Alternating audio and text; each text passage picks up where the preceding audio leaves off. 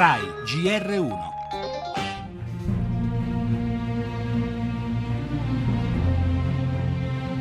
Oggi sciopero dei medici, saranno in 250.000 a fermarsi per 24 ore. A mondo del taglio di posti letti, noi viviamo una situazione drammatica ogni giorno con malati e pazienti in barella. I cittadini eh, e i lavoratori sono ostaggi della politica del razionamento delle risorse e dei tagli indiscriminati.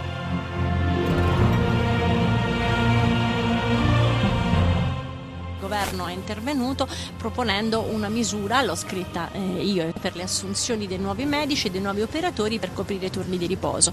Per quanto riguarda le liste d'attesa, se vuole sciopero pure io, ma il tema vero è un tema di organizzazione. Questo è un lavoro che compete alla struttura regionale. Noi abbiamo dato tutti gli strumenti oggi. Io sono contenta se la ministra Lorenzin è convinta che ce la farà e se ce lo dimostra sarò la prima a dire che collaboro e andiamo avanti così. Io vorrei che passasse il messaggio che la manifestazione di oggi non è contro i pazienti, ma è perché vuole sostenere il diritto dei pazienti alla salute.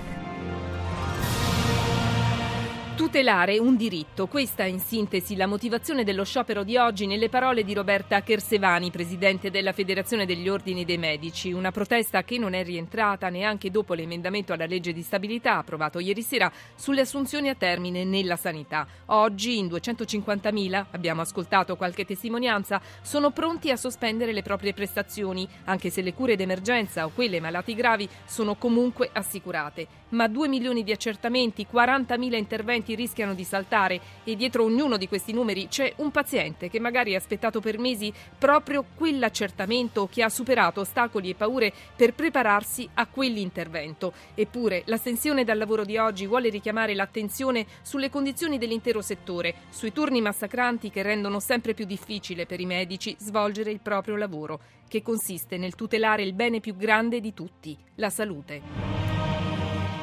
Nel nostro giornale Palermo una donna ed è fatto raro a capo di una storica cosca mafiosa, operazione dei carabinieri all'alba, 38 arresti. La morte di Licio Gelli, gran tessitore di misteri intrecciata con la storia d'Italia.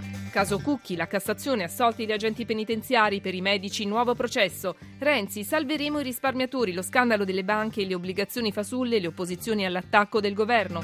Iraq, 450 militari italiani a difesa della diga di Mosul, obiettivo dei terroristi. Cultura, parla Gigi Proietti, Roma, quanti amarezze e nella pagina sportiva il calcio con la Coppa Italia.